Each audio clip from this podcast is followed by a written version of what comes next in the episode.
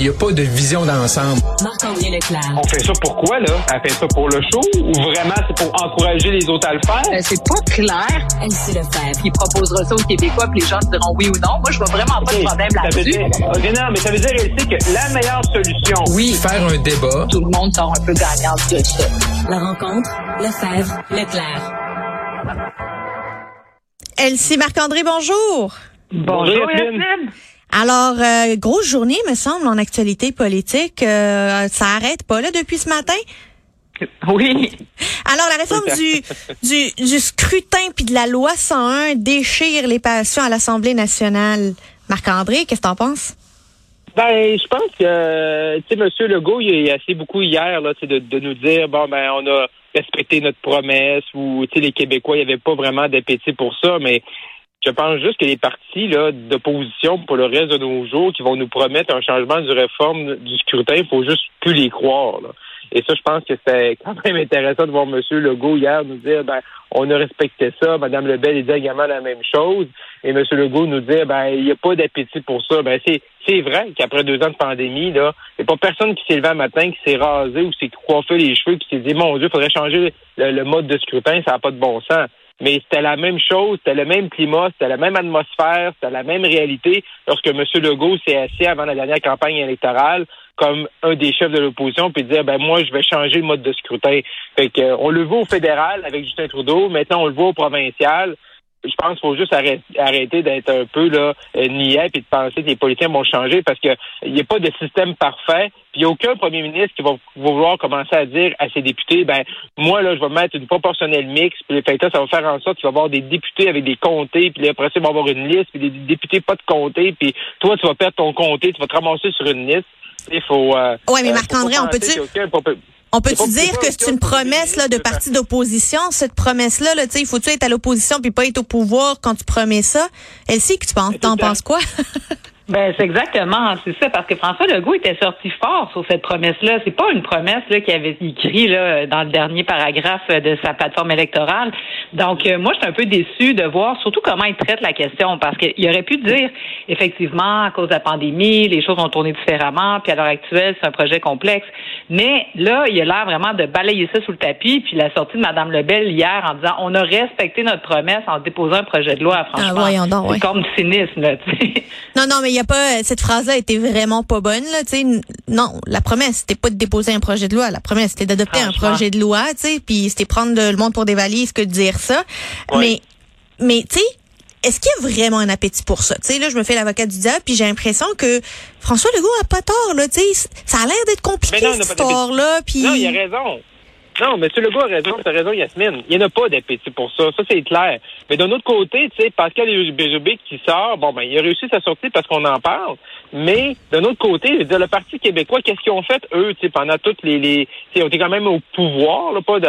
sais, Oui, Mme Marois était là peu longtemps, mais avant ça, ils ont été au pouvoir avec Bernard Landry, avec Lucien Bouchard. Ils n'ont pas changé le mode de scrutin.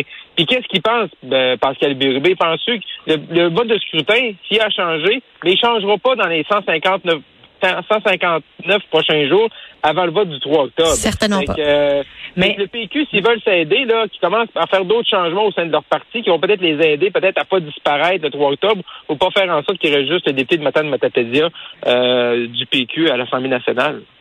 Ben, tu as raison, Marc-André, mais en même temps, il y a quand même un enjeu démocratique qui est soulevé par euh, Pascal Bérubé qui est important parce que c'est quand même nouveau qu'il y a autant de partis d'opposition. Donc, avec quatre partis d'opposition, ils sont tous voués à presque l'insignifiance. Ils ont tous environ 10% dans les sondages. Il n'y en a aucun qui réussit à se démarquer. Donc, François Legault est vraiment seul en tête.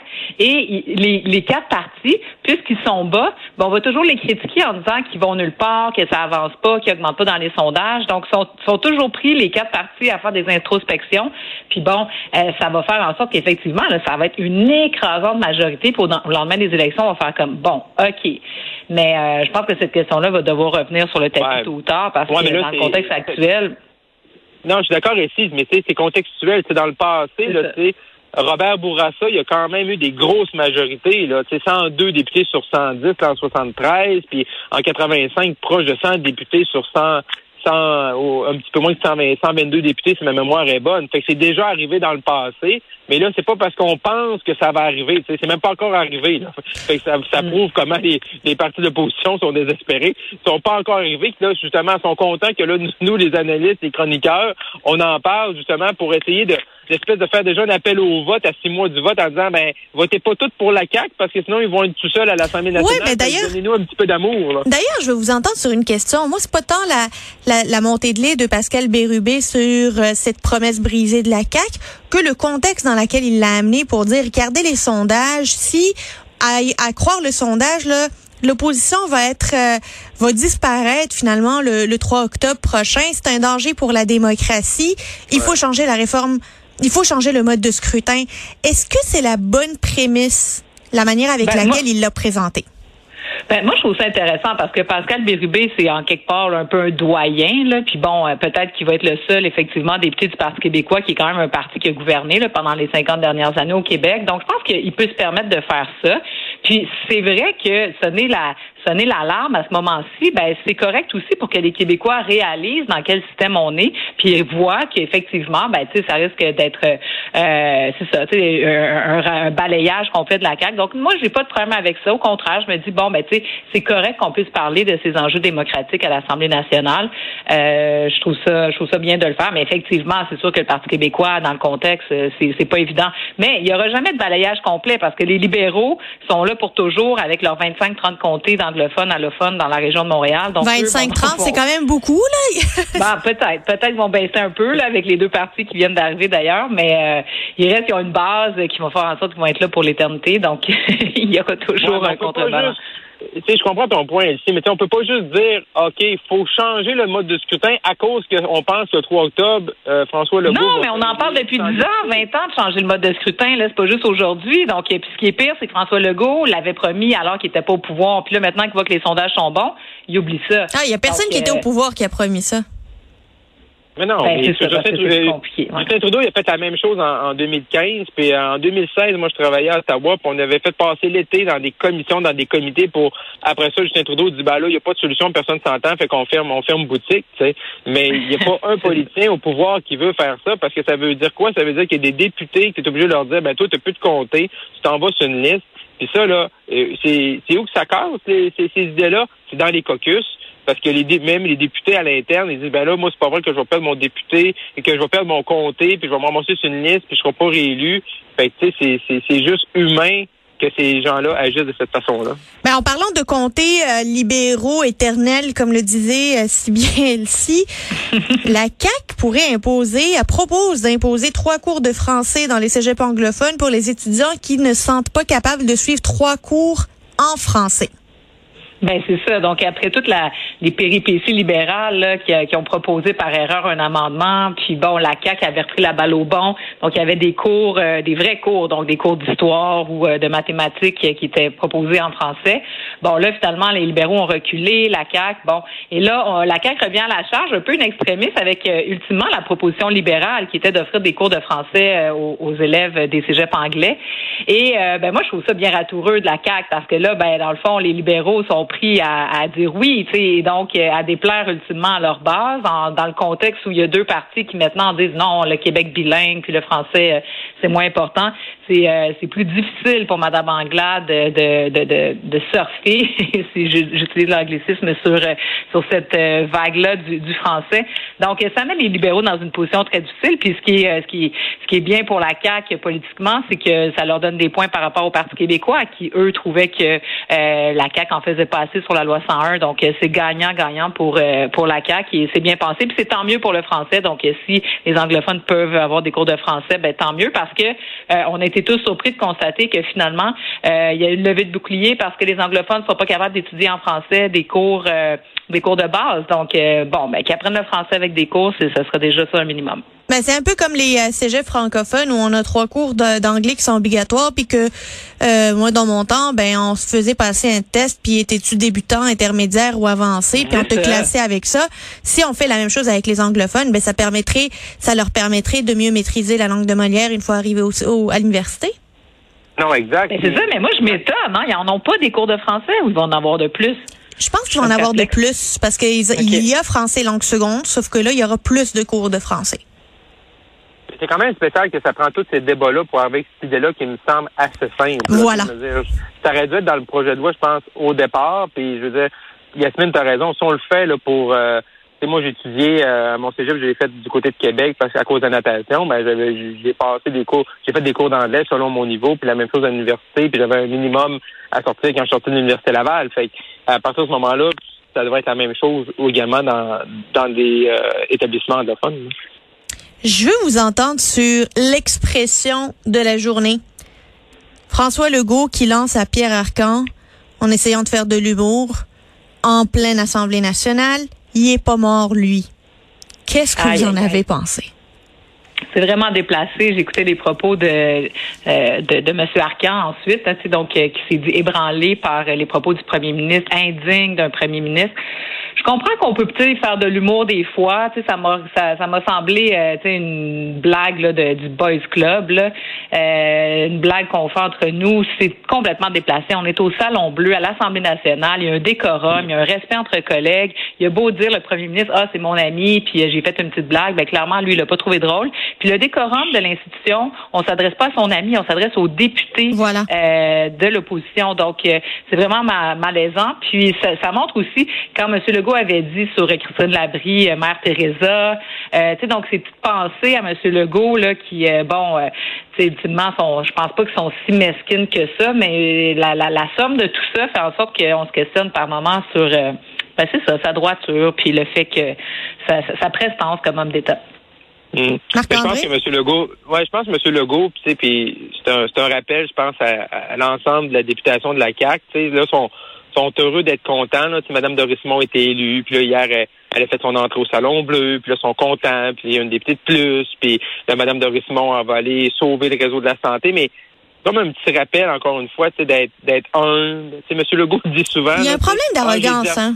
Ouais, c'est ça, mais d'être humble, tu sais, oui, ça va bien, puis je, je pense pas, bon, ce qui est arrivé aujourd'hui ne va pas changer le cours de l'histoire, puis M. Legault, probablement, qui va être réélu le 3 octobre, ça continue à bien aller, puis, je veux dire, les gens ont pardonné la pandémie à M. Legault, même s'il y a plein de gens qui sont qui, qui, qui sont morts d'un CHSLD, puis peu importe ce qui s'est passé au CHSLD Aaron, puis Mme Blake, qu'est-ce qu'elle a fait, puis pas fait avec Mme McCann, mais, je veux dire, ça ne permet pas d'être arrogant comme ça, puis de faire des propos comme ça, comme a fait à Mme Labrie ou M. Arcan aujourd'hui. Fait que je pense que c'est un petit rappel, parce que c'est ça qui le guette, hein. Tu sais, je veux dire, je pense que le, pire ennemi de M. Legault, là, ou lui qui peut plus le, faire trébucher, c'est lui-même, là, à- dans la dans la conjecture là, de, de électorale présentement de, de la division de l'opposition. Fait que, un petit rappel, on prend de la camomille, on se calme, il reste quelques semaines au Salon Bleu, c'est pas le temps de se mettre dans la merde.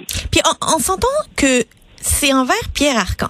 Pierre Arcan, c'est probablement le député qui est le plus respecté. Tu sais, c'est un Oui. vétéran, c'est quelqu'un qui est très sage, très posé. Jamais un mot de travers, jamais un mot croche, jamais trop de partisanerie, euh, apprécié de tout le monde, respectueux avec tout le monde, peu importe de quel parti politique. C'est comme pas la bonne personne sur laquelle casser du sucre, hein?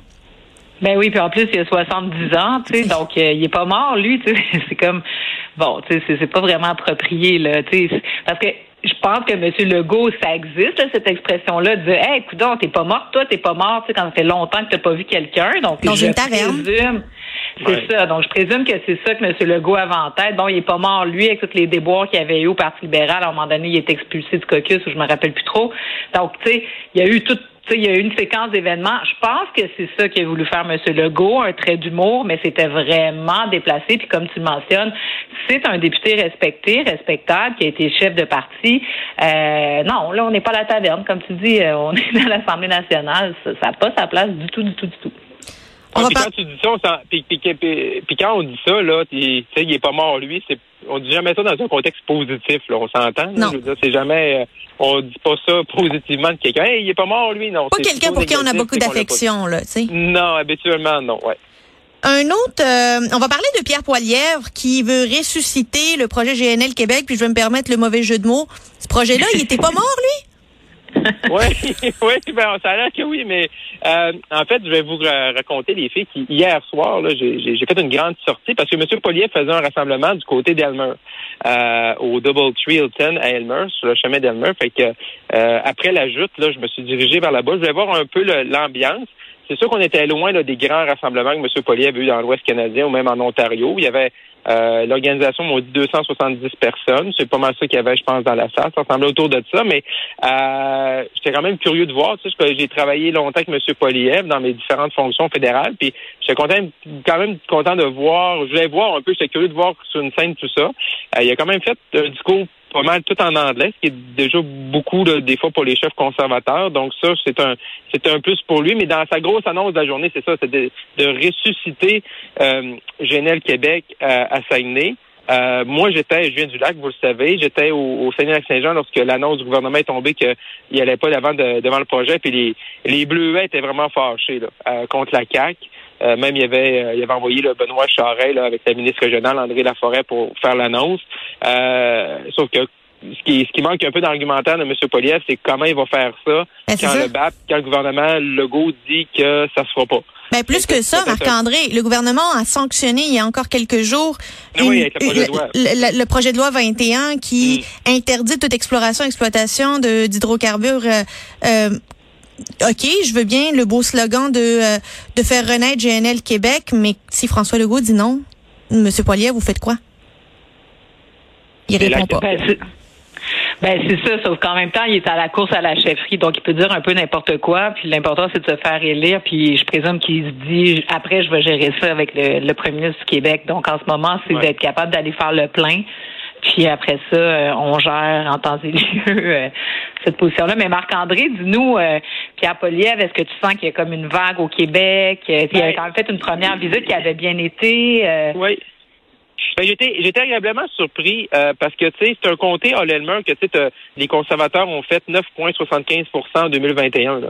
Fait t'es pas dans. Puis j'en ai organisé beaucoup des événements pour le Parti conservateur au Québec, puis dans la région de l'Outaouais où je réside, puis j'ai jamais vu une foule aussi importante. Et j'étais agréablement surpris de voir qu'il y avait beaucoup de jeunes. Oui, mais euh, rappelons aussi qu'il vient lui lui-même est un élu de la grande région d'Ottawa, donc il a une zone hmm. d'influence qui est naturelle. Dans la région. oui, il avait fait un rassemblement avec 1200 personnes deux semaines plus tôt à Ottawa. Là. Fait que, euh, Mais j'ai une dernière petite question pour toi, Marc-André. Toi, tu le portais-tu ton masque? Parce qu'il n'y avait pas grand monde qui le portait? Moi, je l'ai porté. Je l'ai porté parce qu'au Québec, c'est encore, euh, c'est encore obligatoire. Mais c'est vrai qu'il y a beaucoup de nos collègues journalistes qui ont noté ça, qu'il n'y avait pas beaucoup de masques. Mais j'ai pas vu non plus beaucoup de masques hier au show de sur les photos du show de Imagine Dragon du côté du centre Vidéotron à Québec. Là. le masque, puis il n'y a pas personne à l'hôtel hier non plus qui jouait à la police du masque. Fait le, le masque, euh, moi je l'ai porté. Euh, ça commence à être oublié de, du côté de, de la région de l'Outaouais. Oui, surtout aussi en Ottawa. À Ottawa, il est plus obligatoire. En fait, les gens prennent les, les, plis là, puis les, les, les, les nouvelles. Euh, sais, c'est comme ça. Hein, Ottawa, Gatineau, là, les gens prennent le meilleur des deux mondes en termes de règles sanitaires. Elsie, Marc-André, toujours un plaisir de vous parler. À la prochaine. Au revoir.